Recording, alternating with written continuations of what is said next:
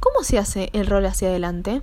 Se comienza desde una posición de cuclillas. Se apoyan las manos con los dedos separados y apuntando hacia adelante. Se flexionan los codos tomando el peso del cuerpo, pegando el mentón al pecho y elevando la cadera que se apoya en la zona cervical y sucesivamente toda la columna hasta llegar al sacro. Momento en el que se recuperan rápidamente las piernas llevando los talones cerca de los glúteos y se finaliza de pie.